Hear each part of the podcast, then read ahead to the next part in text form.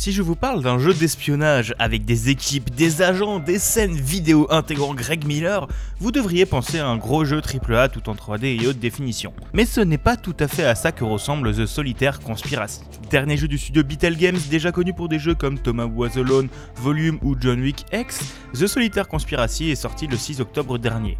Comme nous l'indique son nom, le but va être de résoudre de simples solitaires. Simple Non, car des ajouts au mode de jeu original viennent pimenter la partie. Dans The Solitaire Conspiracy, vous jouez un nouvel arrivant au sein de Protego, une agence d'espionnage mondiale et indépendante.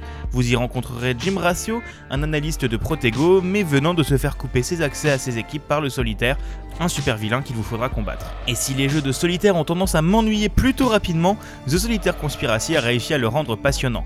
En effet, chacune des 8 familles de cartes appartiendra à une équipe dont les têtes auront des capacités spéciales.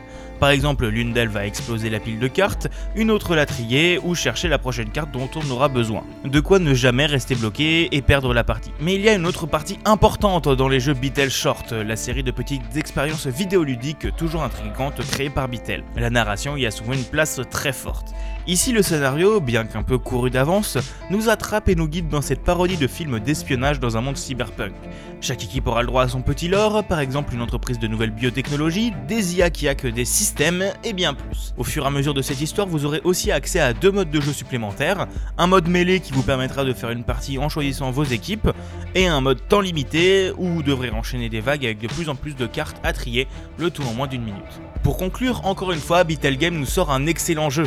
Les graphismes sont exactement ce qu'il faut pour qu'on s'imprègne de l'univers, les scènes de FMV avec Greg Miller et son humour donnent du crédit à cette parodie, et le gameplay apporte une vraie fraîcheur par rapport au jeu que vous avez tous sur votre ordinateur. Et pour 10€ sur Steam, cela ne vaut pas le coup de s'en priver si vous cherchez quelque chose pour passer le temps.